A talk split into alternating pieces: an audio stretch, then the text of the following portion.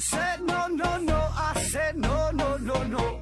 You say take me home, I said no, Perignon. You said no no no, I said no no no no, no no no no.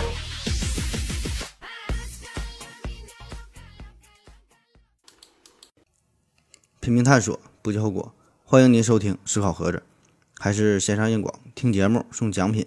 奖品呢，一个是大家学公司提供的五大箱子台灯，还有一个是大家学公司提供的一份价值五百元的网络学习课程，还有一样呢是质检公司提供的五份尿液检测试纸。欢迎大家积极参与抽奖活动。那今天呢，继续这韭菜收割机系列啊，今天我们要说的这位大佬呢，叫史玉柱。这人呢，绝对是中国商业史上的超级传奇人物。呃，想必很多人呢都听过这个名字。他呢，从身无分文的创业青年，到全国排名第八的亿万富豪，然后再到负债两个多亿，变成全国最穷的人，然后呢又死灰复燃啊，应该叫东山再起啊，身价呢超过百亿啊，人生经历了大起大落。那他从事的行业也是五花八门，最开始呢是靠呃巨人汉卡起家。然后呢，搞出了脑白金哈，整出那句全国人民都听得快吐了的广告词儿啊！今年过节不收礼，收礼只收脑白金。然后呢，又投资银行，还又投资游戏啊，整出了一款叫做《征途》的游戏，可以说是重新定义了网络游戏。那史玉柱到底是如何完成的惊天逆转？又如何反复多次的从不同的角度来收割韭菜？那这个人身上到底有什么过人之处？有着怎样的魔力啊？对于我们普通的这些创业者来说，又有什么启发的意义？那今天呢，咱就还原一下这位商界大佬，呃，史玉柱他的割韭菜之路啊。史玉柱是一九六二年出生于安徽怀远县，从小呢，这学习成绩就非常的优秀，以怀远县第一名的成绩考入了浙江大学的数学系。那毕业之后，分配到了安徽省统计局，上级呢也是非常重视他。把他呢派派到了这个深圳大学哈保送，呃进行这个进修学习啊，读读研究生，并且告诉他，从这个深圳大学你一毕业回来之后，马上就给你个处级干部当。但是呢，他来到深圳之后，学习了一段时间，发现这地方很好啊，深圳呢这改革开放很成功嘛，对吧？这个非常有活力啊，这些都深深的影响着史玉柱。所以呢，一九八九年。硕士毕业之后，这史玉柱呢，并没有走上仕途，而是毅然决然的辞去了工作，选择要下海经商。这事儿呢，领导是为他，嗯，非常惋惜；同事呢，也是感到非常的困惑。他的父母呢，也是无法理解。那因为这事儿，他的老婆后来也是离开了他。那就这样，史玉柱一个人走上了创业的不归路。那想创业，你干点啥好呢？怎么创呢？啊，选来选去呢，他就是选择了这个汉卡。啊，汉卡这玩意儿很多人没听过、没见过哈。啥叫汉卡？这个就是他电脑呃为电脑设计这种这个汉字处理的系统嘛。因为最开始这电脑它是外国人发明的，对吧？它用的一定是英文字母。那么刚传到中国的这段时期呢，并没有处理汉字的能力，所以你不会英语的话，基本就玩不转。所以这个电脑的应用范围啊，就受到了很大的限制。那么这样呢，就需要处理汉字的一个辅助的系统啊，有有硬件的，也有软件的，所以这个国际市场上呃也有这类的设备，但这个东西吧，它非常贵哈，有的呢甚至都超过电脑本身的价格。所以当时的中国电脑工作者呢，是为了汉字处理，是做出了各种各样的开发呀、研究啊，比如说汉字的输入啊、汉字的显示啊、打印呐、字库啊、排版啊等等啊，很多方面。所以这种情况吧，持续了很久啊，直到上世纪。九十年代中期，Windows 三点二操作系统出现以后，才算是有所好转啊，可以很好的进呃支持对于汉字的处理。那这样的这个汉卡呢，才逐渐退出了历史舞台啊。这个就是当时的大背景。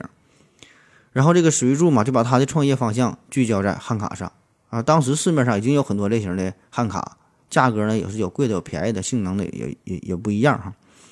所以呢，这个前景还是非常的广阔啊！只要你把这个汉卡做的性能很好，价格又便宜，自然会有人买。那其实呢，在读研的这段时期，在深圳这段时期，史玉柱呢就已经产生了这个想法，并且是进行了研发啊。那前前后后一共是经过了九个月的努力，史玉柱终于搞出了他自己的汉卡。那好了，你研究出来了，啊，你得拿去卖啊！你想卖这个汉卡，你得有电脑来演示这个东西。那史玉柱呢，当时他买不起电脑嘛，就找了一家这个这个卖电脑的店铺，他一看哈，最便宜的还得是八千五，他根本拿不出这么多钱，然后就和老板谈呗，呃，我多给你一千块钱，九千五，但是呢，半个月之后才能付款。然后就向这个老板演示了他的这个呃汉卡的功能哈，没想到这位老板呢居然同意了。那下一个难题就是把这个产品怎么才能才才能卖出去啊？怎么办啊？就得打广告。但是打广告这更是一个烧钱的活了，还是没有钱啊。一九八九年八月二号，这史玉柱就利用报纸叫《计算机世界》哈，这个报纸可以先打广告后付款的这个时间差，利用这个事儿。他把自己全部的四千块钱都压上了，花了这个四千块钱做了一个八千四百块钱的广告，包下了这个计算机世界四分之一的这么一个版面哈，写着 M 六四零幺历史性的突破。这个 M 六四零幺就是它第一代汉卡的这个型号。那广告打出去之后，经过了漫长的十三天的煎熬等待，终于见效了，还真就接到了三张订单，一共呢是一万五千八百二十块钱。那一个月之后，这个四千块钱的广告就换来了十万块钱的回报。那换做一般人儿，当时这十万块钱那也不是小数目了，对吧？一一一十万块钱啊，一般你拿这个钱，你可以去买个房子，对吧？存银行里边啊，会选择一些比较呃安全的、稳稳稳健的这个投资方式。但是史玉柱没讲啊，人家是继续追加广告，短短的四个月之后，他就赚到了人生的第一个一百万。那现在咱回头看这波操作啊。这就叫资源整合能力。那一开始没有钱怎么办？哈，他开发软件的时候，他就是蹭电脑，蹭着深圳大学的电脑，用这个电脑开发的。开发之后买电脑买不起啊，就用延期付款这种赊账的方式买电脑。然后打广告也是没有钱，怎么办？打给你打个时间差。所以咱经常开玩笑说嘛，这个钱不是问题，问题是没有钱。但是哈，放在韭菜收割机的眼中，钱它真的不是问题，真的它不是最重要的事儿。重要重要的是啥？你得有眼界啊，你得有眼光，你得有思路，你得有想法，你得有胆量，你得有气魄啊。所以说，这个就叫做资源整合能力。你能把所有这些资源综合在一起，集中所有的力量来完成自己的目标，你这事儿他一定能成功。那挖到第一桶金之后，史玉柱买了二十箱方便面啊，倒不是说他喜欢吃方便面，以前没吃过哈，因为他有更重要的任务，他把自己关在这个小黑屋里边，又是一顿研究。五个月之后，他整出了汉卡二点零的升级版。那么此时这史玉柱呢，就产生了要创办公司的一个念头。当时美国，呃，最著名的这个计算机公司 IBM 嘛，号称是计算机界的这个蓝色巨人。那史玉柱给自己公司起名就叫做巨人啊，巨人公司。那很快，巨人汉卡就卖出了二点八万套，共盈利三千五百万元。他这个公司的员工也发展到了二百多人。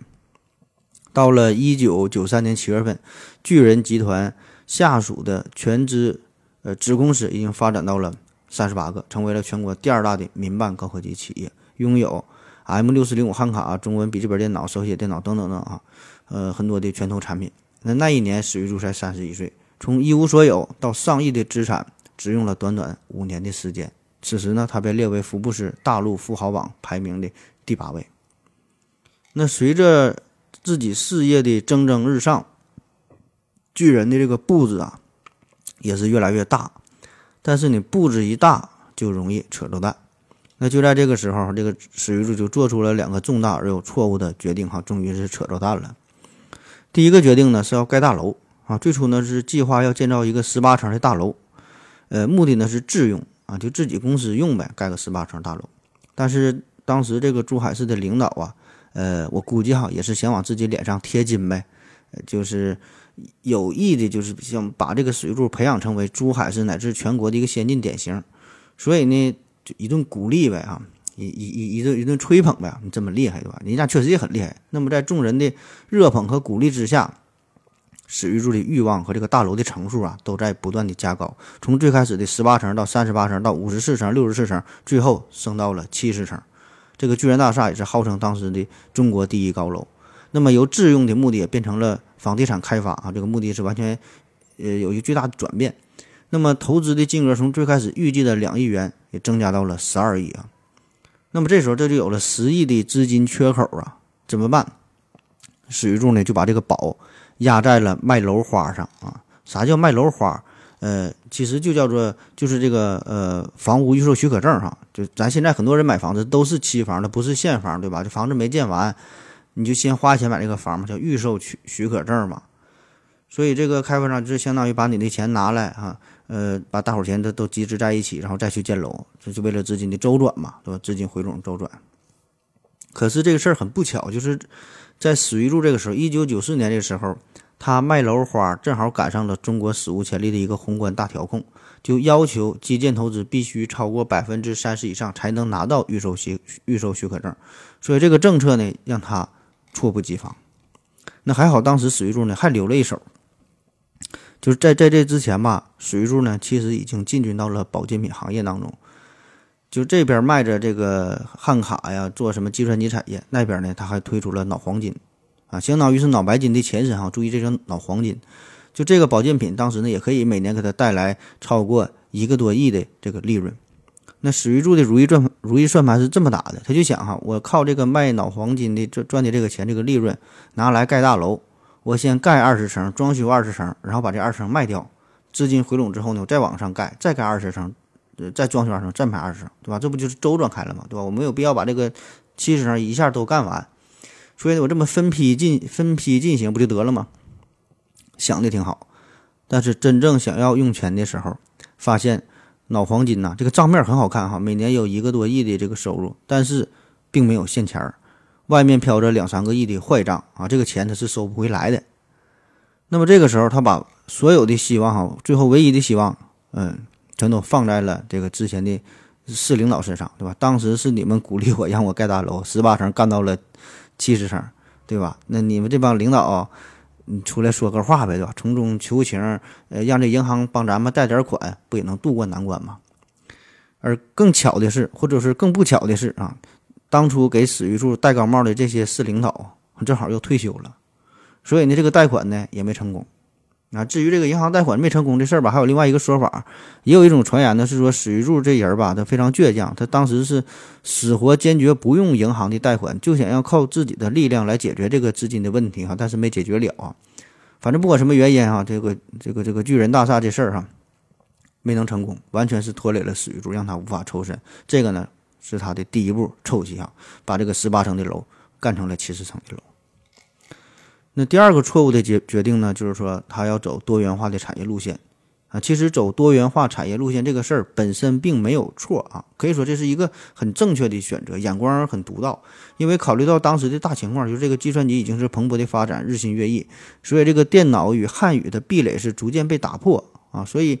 你这个时候，这个汉卡市场是日渐萎缩的，没有人在用这个东西。如果你单纯就从事这汉卡的业务，必然是死路一条。所以咱刚才说了，这个老史他一开始他已经是把一部分的精力转向到了保健品啊，推出了脑黄金的项目啊。呃，那会儿还有个产品叫巨步肥哈，巨步肥，呃，是一个减肥类的保健品。呃，当时呢也是赚了不少钱。所以你看人家这个商业布局啊，站的这个高度确实不一般。问题出在哪呢？就还是这个步子迈的太大了啊，就扯着蛋了。在一九九五年的二月份，这个春节刚一过后，刚一上班，巨人公司呢就发动了所谓的三大战役。哪三大战役？哈，十二种保健品，十种药品，十几款的软件儿，就你看这个不同类别的吧，一同呢是推向了市场。在短短一个星期之内，就向全国砸了五千万的广告费。啊，这就叫三大战役。那么这事儿呢，当时是把全国都给轰动了。那他打广告，呃，包下各大城市的这个报纸啊，它不是整版，而是跨版。跨版啥意思？你这个报纸一打开，左边又不是两面吗？整个这两版放在一起，全是他们的广告哈，那叫一个牛逼，那叫一个气派。但是好景不长嘛，到了一九九五年的下半年，呃，巨人集团的计算机产品加上这个巨人大厦的楼花的销售的形势都出现了严重的下滑，然后生物工程这方面呢是全面的亏损，呃，债务情况是严重的吃紧。这个巨人大厦首期的项目也是没能按时交付，这个时候债主就不干了，纷纷的过来这这个要求退赔，巨人大厦从此是陷入了深深的危机。那到了一九九七年，巨人大厦没能按期完工，现金流是完全的断裂啊！各方债主纷纷上门，这媒体也开始跟着起哄，疯狂的报道说这个巨人就此倒下。这个时候，史玉柱欠债二点五亿，成为了全中国欠钱最多的人。那正所谓是墙倒众人推。眼看他起高楼，眼看他宴宾客，眼看他楼塌了，这个是，呃，咱们老百姓最喜闻乐见的一个故事，对吧？你这个人不能一直牛逼，你最后你一定是很惨，大伙儿才开心啊，终于可以肆无忌惮地释放这种幸灾乐祸的情感了。那么此时每个人都觉得这个史玉柱啊，他呢也只是一个一般人而已，对吧？开始沾沾自喜，开始觉得自己才是真正的投资教父哈。什么史玉柱哈根本不好使，是吧？他搞什么房地产，这就是一个下了一步臭棋哈。说他又不该做保健品啊，又说他广告打的太多，又说他不该盖大楼啊，反正就是感觉事事后看哈，大伙儿都看得很明白。然后又推论出这个知识分子就是不行啊，经常一定会赔啊，还有人进行一些人身的攻击啊。反正说这个时候。大伙儿都觉得史玉柱是彻底玩完了啊！欠了两个多亿，让他再活十辈子，他也还不清。可是，真正有趣的故事才刚刚开始。好了，咱先休息一会儿。我要跟正南去尿尿，你要不要一起去啊？我也要去。哎，风姐，我要跟正南、阿呆一起去尿尿，你要不要一起去啊？嗯，好了啊，喝了口水回来，咱继续聊。说呀，这个巨人终于是倒下了。史玉柱呢是背负着二点五亿人民币的债务，带着一帮小弟呢来到了江苏江阴。那为啥来到这儿哈？因为这个地方呢有他的一个老朋友，以前呢就曾经借给他五百万。这回呢来到江阴，史玉柱呢张口就是借了五十万啊。要说这朋友也是真够义气哈，这叫托妻献子的交情。那拿着这个五十万人民币，史玉柱就准备东山再起。这五十万听着挺多，但是你想创业的话呢？其实呢也不够，对吧？你想搞房地产啊，那显然开玩笑了，对吧？你五十万搞房地产，那你想继续投资电脑业务，当时呢也没有什么太好的方向。于是乎呢，史玉柱呢又把目光聚焦在了保健品上啊。原来呢叫脑黄金，这回呢整一个比黄金更狠的，啥比黄金狠？那就是白金呗啊，咱就叫脑白金。那怎么拓展市场？怎么做宣传？你这点钱，你想上 CCTV 哈，那是没啥希望的。怎么办呢？想来想去，咱就走亲民的路线。这个史玉柱呢，最开始就从江阴这个地区入手，成天呢戴个墨镜哈，走街串巷，挨家挨户的拜访客户啊。说是客户，也就是一帮大爷大妈。年轻人白天都上班了，老头老太太在家，他就研究这帮老头老太太。那这些老年人呢，其实还挺开心，对吧？因为有人陪他们说话聊天嘛，闲扯。史玉柱就问呗，对吧？你吃过保健品没？呃，这东西能改善睡眠呐，可以调理肠胃呀、通便呐，你愿不愿意买呀？如果买的话，你愿意花多少钱呢？啊，多少钱能接受这个东西呢？那么这样他就得到了最真实的第一手的这个市场调研资料。那通过调查，史玉柱就发现了保健品市场这里边是暗藏着巨大的商机，就是这些中老年人，呃，本质上哈心里还是十分渴望使用保健品啊，想要这个东西。对吧？因为这个怕死吧，这是人类的本能，他谁都怕死，越老越怕死，谁都希望自己能够健健康康的再多活几年。这个呢，就叫做追求生命的长度，同时呢，也追求生命的质量，对吧？这是一种非常正常的本能的心理上的需求。但是有一点，你买这个东西得花钱啊，这东西它可不便宜。所以呢，问题就是大伙呢又舍不得花钱，他们想用这个东西，同时呢，希望儿女啊或者是别人能够送给自己保健品啊，自己不花钱。但是你想别人送吧，你还还还不好意思直接说啊，所以这就是嘴上不说，但是身体很诚实。那妥了，这样史玉柱就得到了最真实的客户的需求啊，得到了最真实的反馈，就是说客户是有需求的。那有需求我就满足你，对吧？你这帮老头老太太你自己不愿意说的话，史玉柱那就替你们说了。于是就有了那句最直击心灵的广告词儿：今年过节不收礼，收礼只收脑白金。你看这个，你帮你们这帮做儿女的哈，人家史玉柱就是明摆着给你点布哈，告诉你你得送点啥，对吧？心里应该有点逼数了。于是呢，史玉柱呢，呃，就在江阴市场哈，就开启了这个脑白金模式。最开始呢是赠送的形式，呃，像这个社区的老人呢，免费赠送脑白金，一批一批的送，前前后后据说是送了十多万的这十多万块钱的产品。呃，吃着吃呢，大家感觉还可以哈，这样呢就形成了一些回头客啊，不少老年人拿着这个脑白金的空盒子到药店还想去买，但是买不到，还越买不到呢越想买，那大伙儿还口口相传，互相打听，哎，你听过这个脑白金没？挺好的，你你那那看过哪地方有卖的？哎，大伙儿这还起到了一个宣传的效效果啊。同时呢，他还在街头上散发小广告，写一些软文，然后呢，呃，做一些这个关于健康的呃这一些小讲座啊。反正就是以各种形式吧，向当地的市民灌输这种保健呐、养生啊这种思想，还。雇佣了大批的农民做地推啊。所谓的地推就到处张贴这种小广告呗，甚至是农民的鸡舍啊、猪圈呐，就满眼的全都是这个脑白金。那这一套操作下来之后，时机成熟了，脑白金开始闪亮登场。那有了之前这个脑黄金坏账的这个教训，这回史玉柱严格要求咱就是一手交钱，一手一手交货啊啊，杜绝烂账。所以直到现在，这个史玉柱这个现金流也是全国商业行商商业里边是玩的是最溜的哈。江湖流传说这个史玉柱可以把这个坏账控制在零哈，这可是相当的牛逼了。呃，到了一九九八年的五月份，这个脑白金开始投放到无锡，之后是到南京、常熟、常州以及呃东北的吉林哈等等很多的其他的城市，陆陆续续都开始出现脑白金。那到了一九九八年年底的时候，史玉柱已经拿下了全国三分之一的市场，月销售额将近千万。到了一九九九年，脑白金是彻底的席卷了全中国的市场。你到了两千年的时候，史玉柱就已经创造了十三亿元的。这个销售奇迹哈，成为了全国保健品当中这个单品的这个销售冠军，并且在全国拥有二百多个销售的网点啊。那么这个时候，这个公司已经是超过了最鼎盛时期的当初的这个巨人集团。那从此就开启了史玉柱的脑白金时代。三年不到的时间，史玉柱重新站了起来，并且是还清了之前所有的债务哈，就是欠了这个二点五亿嘛。其实这事儿啊，严格的从这个法律的角度来说吧。呃，这个钱可以不还哈？为啥说可以不还？因为这个巨人集团当时是申请破产，你申请破产的话吧，呃，有一个破产保护哈，你是不用还这个债，就是你是欠了这个二点五亿，但不是说从法律意义上来说，这钱是可以不还的。为啥叫有限责任公司？就是人家这个责任它是有限的，不是说得欠你钱我就都得还啊。所以这个它法律就是这么定的哈，你没招哈，很很气人哈。但是说你这个钱如果真的不还的话吧，这史玉柱呢就只能永远躲在幕后，对吧？你不敢露脸儿。而且呢，不站出来，这也不符合史玉柱这个性格啊。所以，这个短短的三年之后，史玉柱是东山再起，还清了之前所有的债务啊。这个事儿变相的也是相当于给自己又打了一个广告，而而且也是给这个脑白金哈，也是增加了一个宣传的一一个效果，对吧？一说脑白金啊，还是史玉柱干的啊，就是之前欠钱那个人还还钱了，所以这样呢，还树立一个良好的社会形象，可以可谓是一举多得。脑白金成功之后啊，并没有让史玉柱满足，他立刻又开始琢磨另外几个产品。那保健品市场这个东西，这个细化细分市场，这个可以可以研究东西太多了。降血脂的、降血压的、降血糖的、抗感冒的、补血的、养胃的、保肝的、健脾的、强肾的、护心的啊，各种什么维生素你就来吧哈。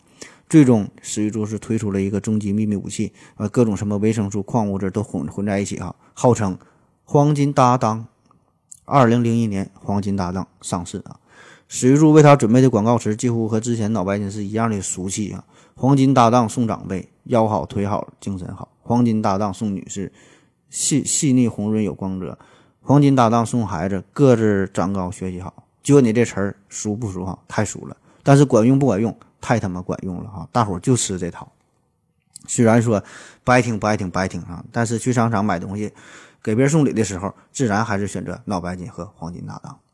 那在史玉柱非常纯熟的广告策略和成熟的商业推动之下，黄金搭档也是很快走红全国市场。啊，后来他还找这个五粮液合作，还推出了这个黄金酒啊，估计很多人也都听过。当然，这个事儿这个整个模式都差不太多，咱这里就不就不细细给再不就不细致的给他介绍了啊。那从这个脑白金到黄金搭档，到现在已经有是二十多年的时间，可以说是经久不衰。那么这个背后到底有着？怎样的魔力哈？人家怎么去运作呢？当然，咱现在如果分析这个事儿吧，很多人觉得这个很无聊哈，没有什么意义。因为啥呢？人家成功了，对吧？你成功了，怎么说都对啊；失败了，怎么做它都不对啊。所以说，你随便怎么分析，随便拿出一个点，都是人家这个充满光芒光辉的地方。所以咱这就随便聊一聊，你就随便听一听，咱就图个热闹哈。呃，第一个哈，为啥成功？它就是一个产品定位的问题啊。这个是任何一个。做生意人都要考虑的问题，就是我这个产品我卖给谁啊？绝大部分的商品，你这个东西，消费者和使用者都是同一个人，啥意思哈？我买一个飞机杯，我保证是自己用，对吧？你买一个避孕套，你也不大可能是送给你的班主任老师，就是买的这个人和用的这个人啊，很多情况下他都是一个人啊。但是有的时候呢，他并不是一个人，脑白金他就不是，还有之前说的杜国营的小罐茶也不是，对吧？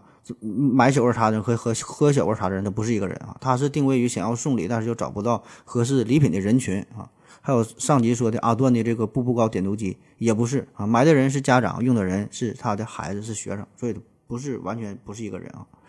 所以这个一个商品的购买者并不一定就是它的使用者。如果你能把握住购买者和使用者之间的这个矛盾，说服使用者，打动购买者，那么这款商品就能在使用者和购买者之间架上一座桥梁。好，那么这这个事儿就成了，你这个东西必然就会成为爆款。而且在这种情况之下，这个购买者反倒是并不会十分在意价格的问题啊，人都是这样，给自己买东西精打细算。还有研究性价比，研究多少钱，如何如何。可是他给别人送给别人的时候啊，送礼的时候，他可能并不是十分在意呃价格的这高低啊，甚至说有的时候反而会会追求更贵点的东西。所以这个脑白金啊，他一出道就是打着这个健康礼品的旗号，就是让送礼要送健康这个观念深入人心，这样呢就把这个购买者和使用者紧紧的联系在一起啊。其实最最开始的时候，这个脑白金刚上市、刚销售的时候，并没有这么火哈，就是有人买啊，但是并没有这么火爆。咋回事呢？当时也是进行了一个回访调查，你问这帮老头老太太说：“我这个产品吃着感觉如何？”人家说感觉也还行啊，有点效果，还可以。然后问那你为啥不继续买呢？这帮中老年就就说了：“我咱现在你说上了年纪对吧？手里呢有点钱，但也不多啊，这点钱呢还想留给子女。”然后就这种这种心理，就天天下父母都是一样。然后人家这个回访者就问了，说那如果别人给你买，你要不要呢？那当然要了，对吧？别人给我买，我就免费的就吃呗。所以这个重点就来了，脑白金团队就发现了，就是说这个产品到底是谁来买单？哈，这个是成为了一个核心的问题，而并不是说，呃，提升什么产品的品质啊，如何说那些它都不重要。所以这个时候呢，脑白金的广告策略就变成了孝敬咱爸妈，哈，就送脑白金，啊，不就是？潜台是啥？你你你不送脑白金，你就你就不不孝顺，对吧？那么这个在咱传统里边，这是无法接受的，叫百善孝为先。你不孝顺，不可以哈。所以必须得孝顺，必须送脑白金，这事儿必须得安排。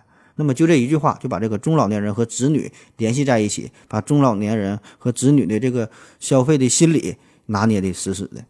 所以这个脑白金它一出道哈，它就是担负着保健品和礼品的双重属性啊。作为保健品。保健啊，大伙儿都想健康嘛，对吧？这个是人类共同的主题哈，特别是中老年群体有什么需求，无非就是活得长、活得好，对吧？这个问题年轻人可能多半不会去考虑啊，因为我们我们年轻的时候身体都很好，使劲造也无所谓，对吧？熬夜呀、喝酒啊，对吧？这一天就是造，对吧？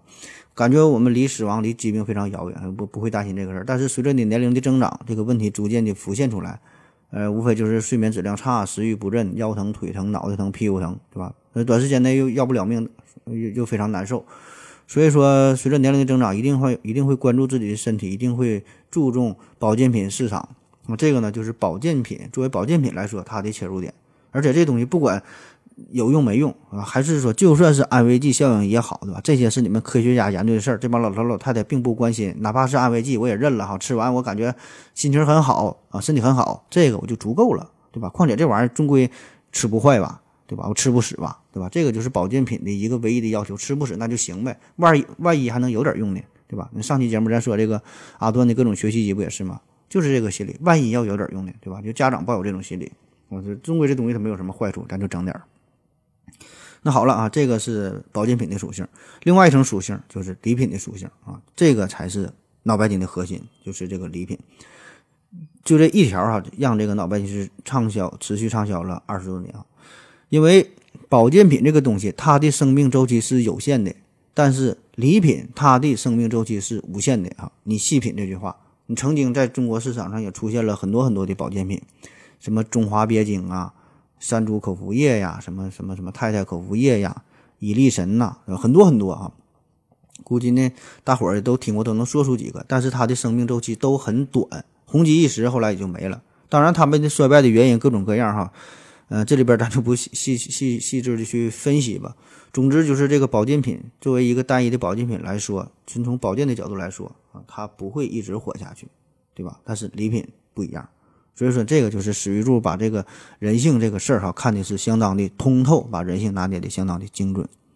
那很多商品，很多商品哈都是如此。表面上来看，它都是满足消费者的某一种基本的需求，这个就是它最原始的属性啊。但是说由此可以衍生出很多其他的属性，比如说钢笔它是写字儿的，这个是基本的功能。但是作家写字用的笔啊，明星签名用的笔，送给朋友你送的这个钢笔，它一定是不一样的啊。这个就是细分市场，找到它其他的属性。所以你看脑白金的广告词，作为保健品，它并不强调自己。保健的功能不像其他那些保健品，又说你什么改善睡眠，呃，延缓衰老啊，美白呀，嫩肤啊，怎么怎么地啊，调理肠胃，它并不过多的去强调这事儿，它只强调一个礼品的事儿。今年过节不收礼，收礼只收脑白金啊，还有这个黄金酒、黄金搭档都是如此，就是让喝的人不买，买的人不喝啊，所以这样就让这个保健品和礼品完美的结合在一起。那好了，说完了这个产品的定位啊，再说说具体的策略。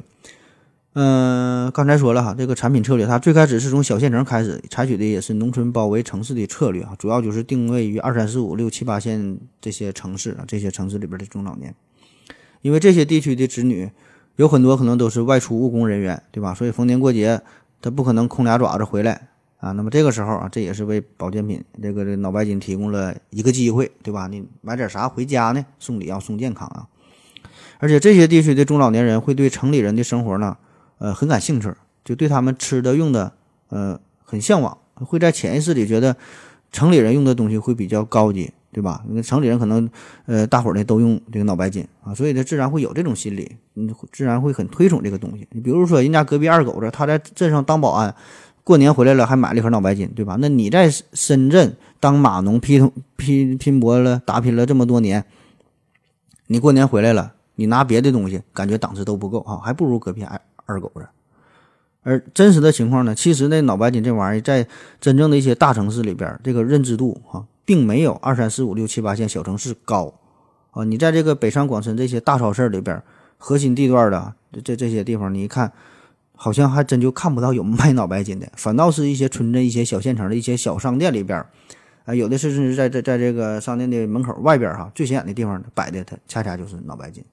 所以这个史玉柱这个时候盯准的就是金字塔底座下边的这些人，让下边人让他们往上看，感觉是塔尖的上也在吃脑白金，其实并不是啊，就是这个金字塔底座下边的人才吃，而底座的金字塔底座上的这些人数量呢极其庞大，对吧？塔尖上人非常少，所以呢，这样呢就是给他提供了巨大的购买人群。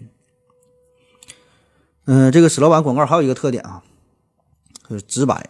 啊，他的广告从来不用任何什么高端的字眼，你从来没听说过这个脑白金，说里边自己成分有什么什么褪黑素啊等等这些东西啊。就是说褪黑素这个东西，咱之前也讲过哈，这个玩意儿确实是主要的作用真是和改善睡眠有关哈。但是史玉柱人家没有精力，没有义务向你们科普这些事儿，而且这个褪黑素这个名儿它起的很不成功啊，这个名儿很容易让人产生误解，感觉整的像这个美白产品一样，所以说他不会去宣传这些东西啊。而且这些上了年纪的叔叔阿姨们，其实并不关心这个东西到底是啥，对吧？他们对于这些细节上的事儿啊，并不在意，他只是追求年轻、追求健康、追求更好的生活品质。所以这个史玉柱会告诉你，这个叫年轻态健康品，对吧？这个就足够了。至于为什么健康、为什么年轻、怎么做到的，不重要哈，你别问，问了你就自己买、自己体会去。当然，这个史玉柱他也会。呃，做一些看似在科普，实际上是洗脑的软文哈，洗脑，然后也是结合一些高逼格的宣传，无非就是整点英语啊，列点表格啊，引用一些外国机构的大数据啊，这些对吧？反正你也看不懂，然后每天电视上、呃报纸上就滚动的播出报道，这样呢就起到了一个呃不断强化的印象啊，让你在购买的时候第一第一时间马上就会想到脑白金，而且这这种假权威式的宣传。呃，对于中老年这些朋友来说呢，真的很有用哈，真的很吃这套。那有河粉可能会问了，啊，也不知道哪个河粉问的，说脑白金它到底有没有用啊？这个问题没有意义啊，或者说这个问题你根本就不能问，就像是你问一个非常虔诚的教徒，你问他到底有没有上帝一样，对吧？这事儿你就别问哈，没有用哈。如果你还纠结于这个产品本身啊，纠结于它本身的效果、本身的成分、它的作用的话，那么你。只配一辈子都做韭菜了。我可以随便从几个不同的角度上哈，跟你说它为什么是有用的。刚才咱提到了这叫安慰剂效应，对吧？就算它真的只是安慰剂效应，对吧？那也是有作用的，对吧？这你得承认，对吧？再比如说，人家吃了脑白金啊，这吃完了你就开心，那我不吃脑白金我就不开心啊，我感觉我就低人一档，对吧？我吃上我就心情好，身体就好。那么这个是不是作用呢？也是作用，对吧？所以说这个作用这个范围很大很广。科学家研究的是它的生物学上的价值，有什么几期临床实验？它是研究生物学上的价值，而商人研究的啥？是社会学的价值。而这个人呢，它是一种特殊的动物，对吧？它既有动物层面的这种生物学上的属性，同时呢，更高级的，它有社会学上的属性。所以说，你不要纠结于它这个生物学上的价值有没有用啊？生物学价值有没有用不知道，但是它有社会学上的价值，这个是有用的，这个这个是不用怀疑的，对吧？所以说，能把这个生物学价值和这个社会学价值完美结合在一起啊，这个就是史玉柱哈。所以为啥人家大师啊，人就能做到这一点啊？所以你还纠结于那么一个细枝末节的东西，毫无意义。我再给你举一个例子啊，也是一个重要的心理学效应，叫做挫败后。归他因素并自我补偿调节再重复机制，英语呢叫做 attributive factor and self 的，嗯，这个你在一些中文网站上几乎是查不到相关的资料哈，呃，英文网站也没有哈，因为这个是我自己编的。啥意思啊？举个例子，比如说一个人想要减肥，又很懒，怎么办？我买减肥药啊，吃减肥药啊，对吧？但是我平时该吃吃，该喝喝，啥事不往心里搁，一天也不运动，我就是到点吃减肥药。那么结果可想而知啊！且不说这个药它根本没有用，就算是这药有点用，灵丹妙药也架不住这么祸害，这么吃这么造，对吧？所以他最后一定是没有效果的。吃了一个月减肥药之后，结果是胖了十二斤。那么这个时候，这个消费者会产生一种怎样的心理呢？你想哈，你自己分析一下。答案就是这个人会很开心。为什么会很开心？因为他吃也吃了，喝也喝了，对吧？没耽误他享受生活。同时呢，他也。在努力的减肥，为啥说他在努力减肥？因为他吃减肥药了，对吧？我花钱买药吃药，我这个付出了，说这个就是我努力的过程。所以虽然最后的结果并不是十分的理想，或者说十分的不理想啊，胖了十二斤，但是这个不是他个人的因素，他可以把所有的这个这个这个结果，所有的这个这个因素啊，都是归咎于减肥药，对吧？他会说是本身你这个减肥药的效果不好。那么问题来了，他会不会因此去找到这个减肥药厂家，说你这个药不好，破口大骂呢？当然也不会啊，因为理智的一面又会告诉他，嗯，最根本的原因可能还是因为自己的红烧肉吃的太多了哈。所以呢，这个人他就会很矛盾哈，在面对不同的情况，归咎于找出不同的原因哈，归咎于不同的原因。所以最终的结果呢，很可能他还会继续购买这个减肥药，继续寻找心理上的安慰啊，这就叫挫败后归他因素并自我补偿。调节再重复机制。那同理呢，这个脑白金也是给中老年人带来这种心理上的安慰，就是我努力了，我在寻求健康，我在追求健健康，我在重视自己的身体，我还花了这么多的钱，对吧？我努力了，对吧？我能做的我都我都做了。那么如果这样的话，我再生病了，我去见马克思了，我也无怨无悔，对吧？你看这种心理啊，就问你服不服？呃，再分析一条，就是史玉柱这个广告啊，还有这么一个特点啊。就是他从来不用这个明星代言啊！你看这个这么多年广告下来，就是一个老头老太太哈，这穿不同的衣服搁那蹦跶跳舞。为啥不用明星啊？这倒不是因为怕花钱呢，这个史老板有的是钱，根本不怕请明星。他觉得这个请明星呢没有用啊，就算是有用也是副作用。呃，他觉得这个明星在广告当中吧，把这个注意力啊都给都给吸引吸引去了，就是大伙儿只重于只注重看明星的脸哈，几乎完全不关注产品本身。就给什么东西东西打广告，可能都不知道哈。现在我觉得确实是有的时候这个广告做的吧，确实很高端、很高逼格、很唯美啊。然后最后你不知道他这是给啥在做广告，也不知道他一个人做个汽车啊怎么地了，不知道是给车做广告啊，给手机做广告啊，还是给鞋做广告、手表，就不知道啊。看着烂着的，最后就记住这人长得样子还行啊，看不明白。而且还有一个原因，这个史老板就说呢，万一有些人如果讨厌某某个明星，你恰恰用了这个明星做广告，反而呢就会一不留神流失一部分客户，而且是毫无原因的，对吧？就是因为这个人你不喜欢这个产品，你这不就赔了吗？啊，这个事儿确实我也很可以理解啊。比如说这蔡徐坤真要是给雪花啤酒代言，我宁愿有一辈子我都不再喝这个雪花啤酒啊。那其实这个史玉柱早期做广告的时候吧，也是精心设计广告，也是找了很多的。名人哈，然后呢也是做了很大的宣传嘛，但是后来呢，这个巨人集团也是倒下了。当时他是给这个巨人大厦做广告哈，上面打的是巨人嘛，对吧？啥叫巨人？上面有马克思哈、爱因斯坦等等的，杨振宁都没敢用哈，怕怕掉面儿啊。这这帮人手挽着手向前走，然后广告语是四个大字儿“巨人集团”，这这这气势啊，这种情怀啊。但走着走着，这个巨人他就倒下了啊，所以后来这个史玉柱也是不不用这不用这些形象，一律就改成这个卡通人儿。那好了，说了这么多哈，就是史玉柱拿捏消费者的心理，拿捏的死死的，然后就是铺天盖地的洗脑式的广告，这两点结合在一起，就是成就了脑白金这个呃二十余年的火爆的销售的形式啊。嗯、最开始啊，脑白金哈就被评为这个十大恶俗广告之首啊，十十十差广告啊，而且是连续多年十差广告，第一都是他。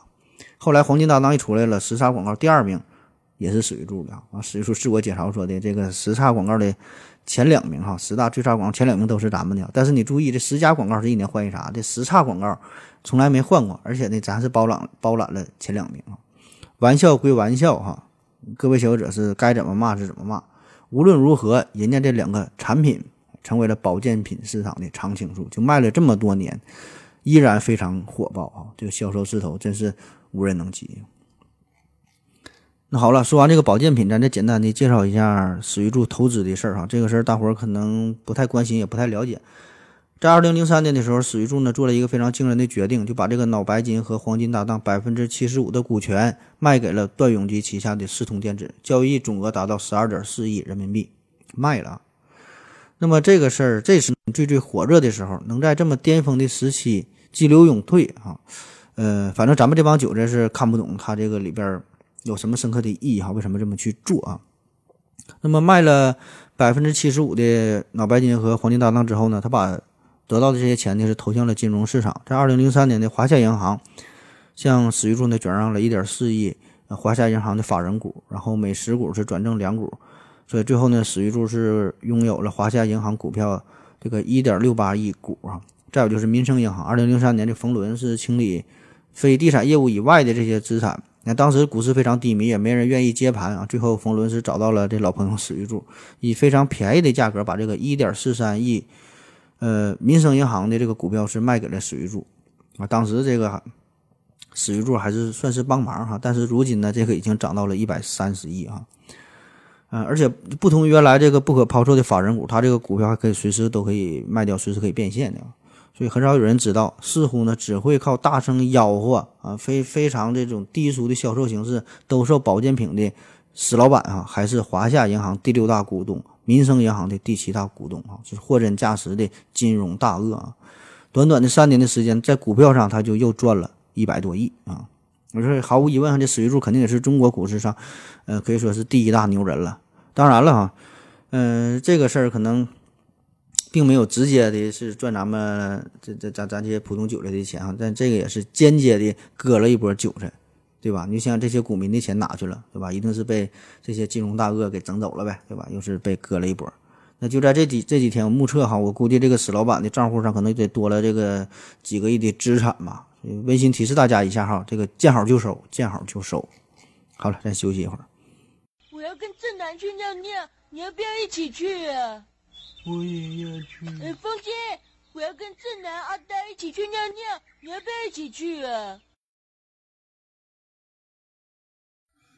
嗯，好了，尿过尿回来，咱们继续聊哈。刚才说完了，这个史玉柱是骗完了老头老太太哈，骗了他们的钱。这回呢，他又把目光投向到了年轻人。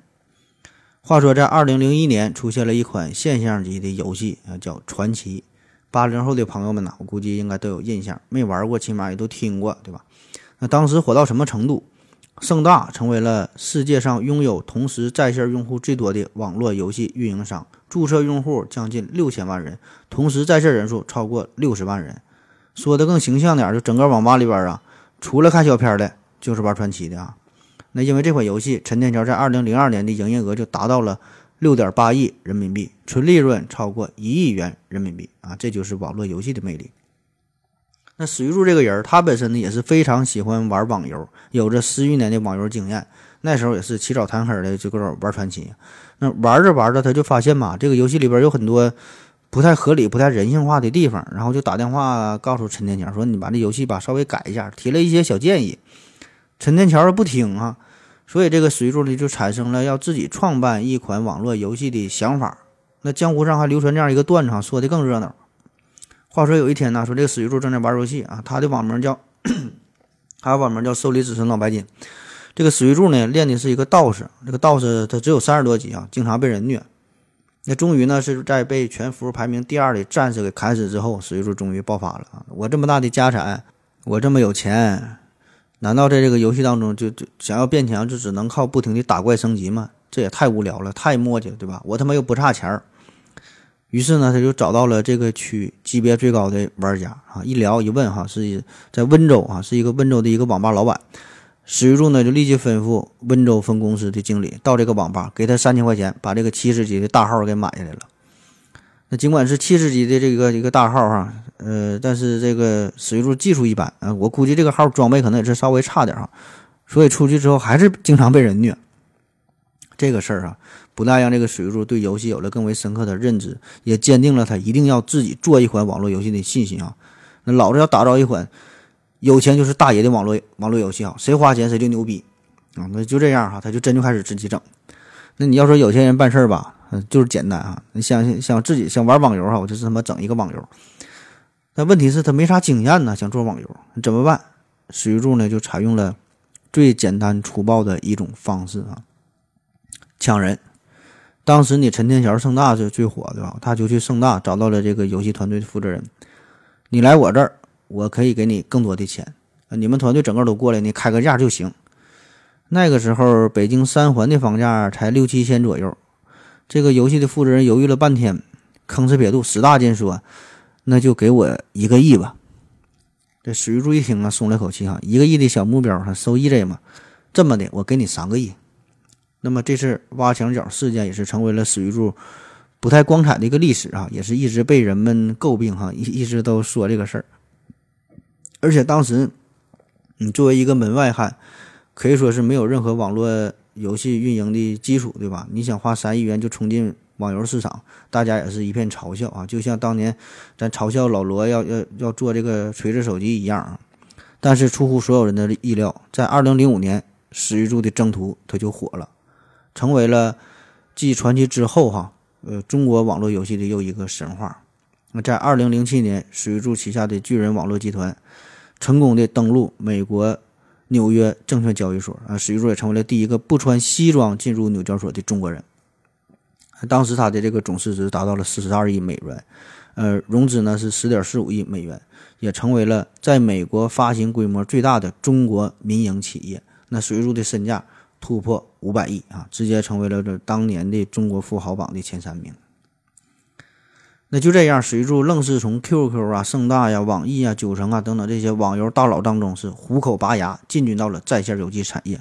而且呢，他和其他这些游戏运营商的打法是完全不同哈。因为以前那些游戏公司的成功，有一些呢是源于运气，有一些呢是源于养股式的开发啊，而史老板是完全靠自己的实力。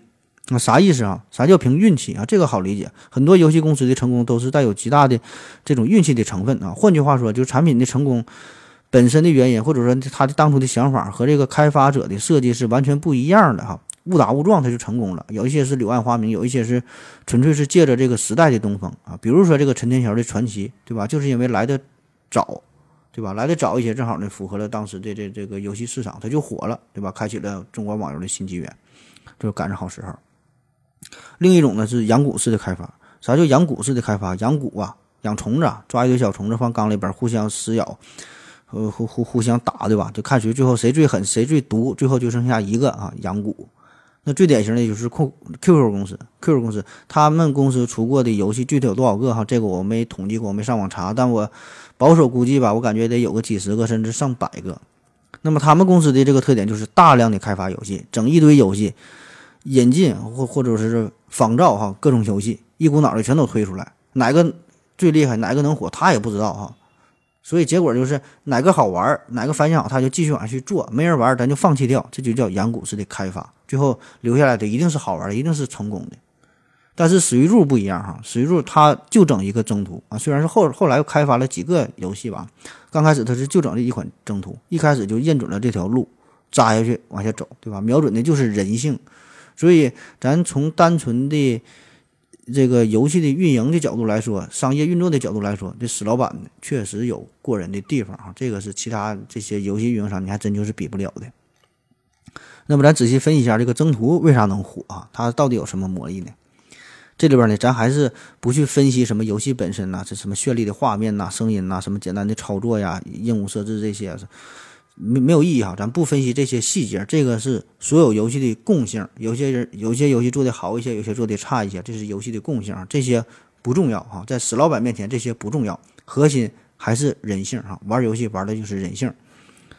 咱经常讨论一个话题，就是这个平等的问题。就说这个世界上到底有没有真正的平等啊？咱总说就公平嘛，追求公平。那到底什么才是公平，对吧？每个人的想法不一样。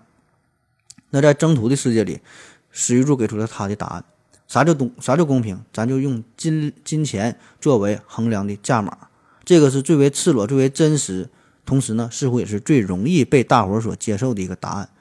钱哈，用钱来找平。你设想一下，就是在一款网络游戏当中，一个穷学生和一个亿万富翁，他们是否要做到必然的公平呢？啊，这个问题没有答案，对吧？大伙儿会有不同的理解，争论不休。那最终谁能给出答案？就是这个网络游戏的开发者，对吧？就是史玉柱。那么他给出的答案就是否定的啊，他觉得谁愿意付出更多的人民币，谁在游戏当中就会有更大的优势。所以说这个呢，它也是一种公平。对吧？当然，很多人不接受这个事实，觉得这是不公平。所以，你对于这种人来说，你可以完全忽略这个游戏啊，你你不就不要玩就好了，对吧？人家就是为了人民币玩家所设计的。当然，不花钱你也可以去玩哈，只不过在游戏当中，你的游戏体验非常不好，穿的跟海尔兄弟似的，天天光屁股跑，天天被人砍，被人虐，对吧？所以，这个有钱人呢，那你在这里就可以买到快乐，可以买到幸福，买到荣誉感，甚甚至可以买到友情，买到爱情啊，买买到所有所有。啊现实当中说没有这些东西。那么同时呢，这个事儿你也就成就了史老板，对吧？史老板坐在游戏背后啊，他就帮着收钱，对不对？成全了你，也成全了他，大伙儿呢都很开心。所以这个就是史玉柱打造的游戏平台，可以说这种模式哈，这是开创了一个全新的网络呃模模模式哈。以前它它不是这么玩的。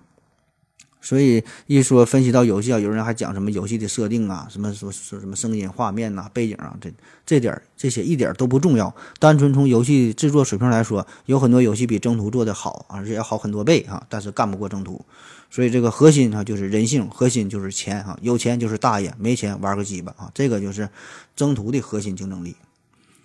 那么征途这款游戏，它就是给你提供了一个虚拟的情景，打造了一个虚拟的平台。那么你在现实生活当中，很多人哈，咱们绝大多数人都是一个 loser，对吧？过得都不快乐。那么在游戏当中，你可以买到快乐。你花一百块钱可以体验现实生活当中一千块钱、一万块钱带来的快乐。那你愿不愿意，对吧？当然愿意了，对吧？你花一万块钱，你在游戏当中花一万块钱，你就可以实现自我价值了啊！等级的排名、连斩的排名、功勋的排名、各种排名，什么武神呐、人气宝贝儿啊、鲜花宝贝儿啊。风云人物啊，等等这些特殊的称号，瞬间就让你体会到啥叫马斯洛的最高需求，对吧？生活当中这些你根本都是没法得到满足的，对吧？你的各种兴趣、你的成就、你的权利、呃，交往的欲望，是吧？这些在现实当中，你你你全都是个失败者。但是在游戏当中，用金钱都可以换来，只要花钱都可以体会到。就问你愿不愿意花钱？当然愿意了，对吧？那么现实当中的成就感、宣泄感、快乐感、归属感，对吧？游戏当中都可以用钱。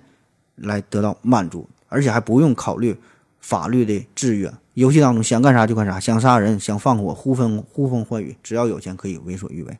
就问你开不开心，对吧？当然开心。愿不愿意花钱？当然愿意。所以在游这个征途游戏当中，花个几千上万那是常事儿哈，都小钱，三五十万、一二百万也不稀奇啊。因为啥？人嘛，对吧？开心最重要了，对吧？有钱这样，咱就花钱了。那么据说有人充值是充了一个亿哈，这事儿真假咱不知道哈，反正就是。史老板是拿捏这玩家的心理啊，那拿捏的那是妥妥的了。那不管是游戏也好，真实世界也好，都不可能做到完全的公平，对吧？这公平一定是一个相对的概念，我们追求的只是表面上的公平，或者是相对的公平。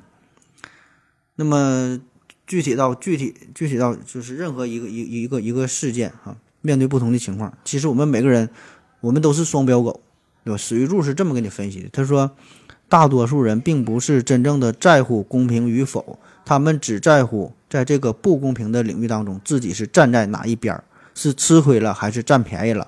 如果是处于占便宜这一边，他们往往不会发生；如果是吃亏了，他们才会以公平为借口，有一大堆的说辞，对吧？这所谓的寻找公平。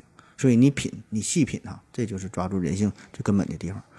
所以这个史玉柱要看到之前的那些网游哈，真像是看小孩过家家一样哈，就跟闹着玩似的，你打我，我打你，一打怪升级哈，太他妈无聊了，对吧？老子玩游戏是为了爽哈，就是想想你屌丝逆袭，想当老大，就想以最快的速度、最简单的方式达到人生的高潮，对吧？所以以前那些游戏开发者根本都不知道想的是啥，你都没法洞悉这游戏者这个玩家的心理。所以这帮人站在史玉柱面前，那真是太嫩了哈！史玉柱他真是个巨人。所以当年的这个游戏行业。绝大多数的从业者，无论是对于用户的把握、人性的洞察，呃，渠道的推广经验、宣传的手法等等等等啊，任何层面，可以说都被这个史玉柱按在地上一顿摩擦哈，跟史老板差的那是几亿光年。当然了，这个史玉柱征途这个游戏它是充满争议的哈，咱这里不是说的要给他洗白或者是给他做宣传哈，这这个也不至于靠咱们这一个小小节目如何如何啊，这个确实是有很多负面的评价啊。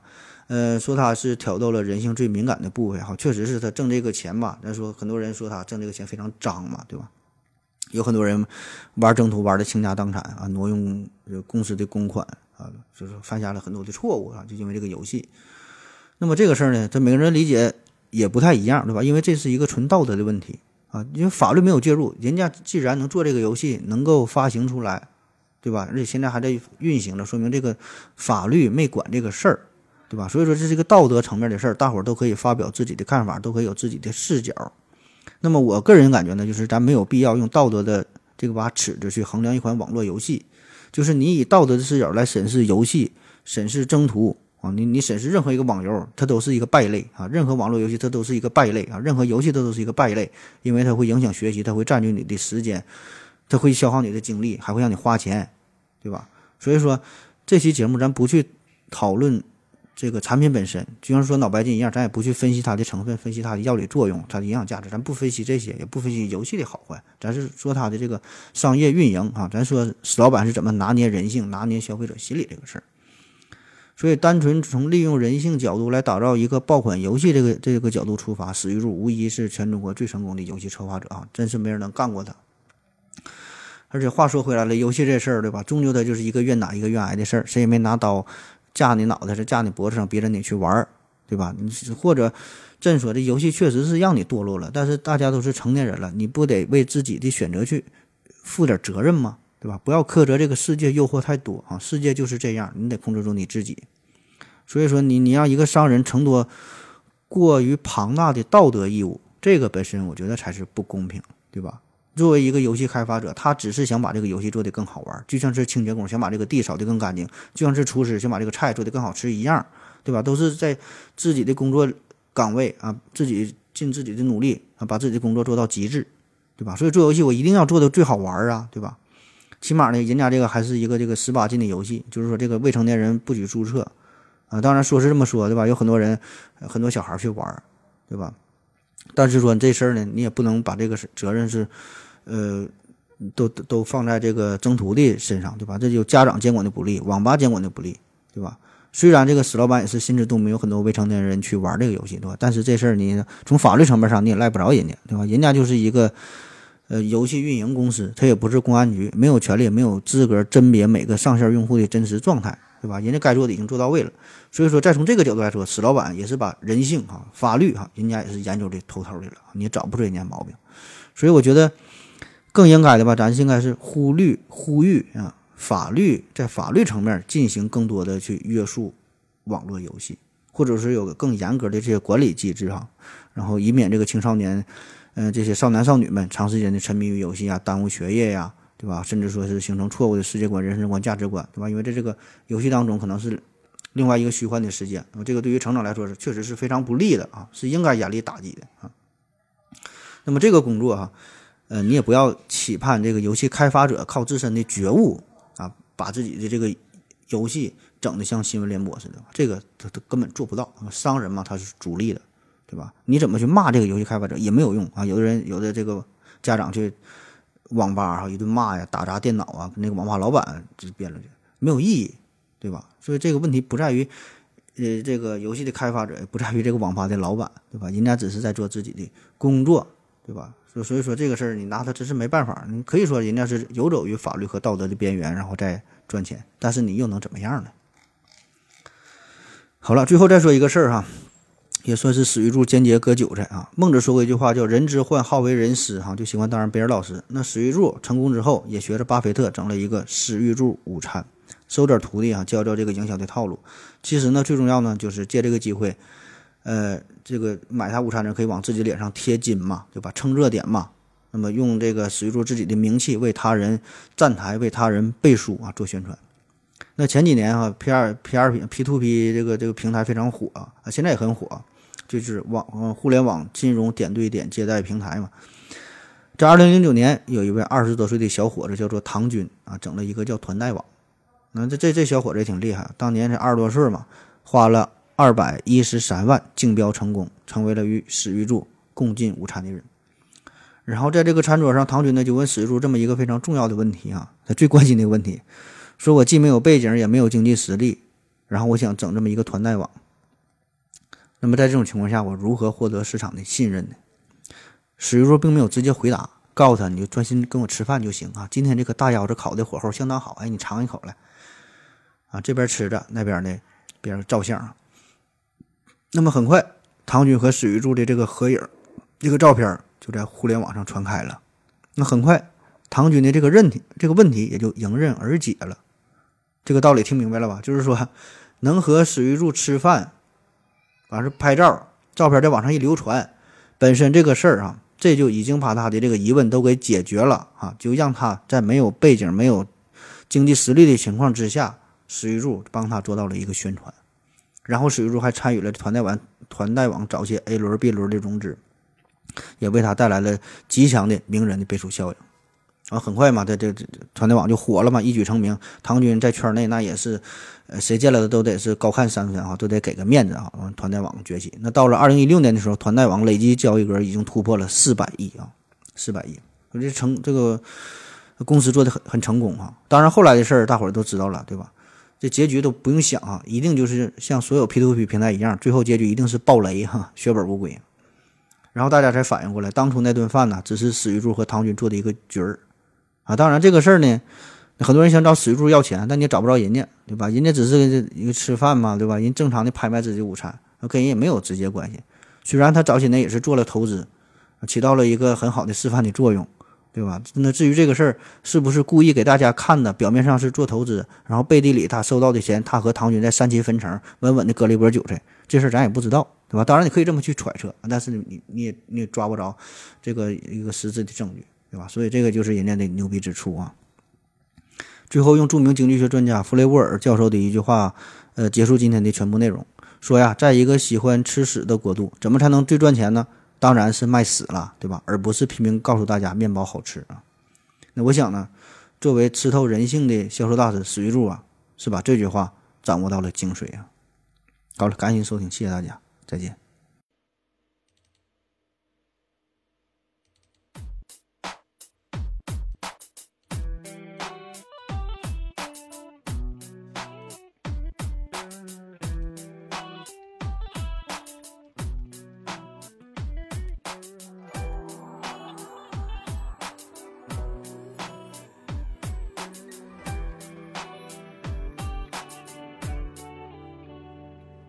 哦，嘿，妈妈。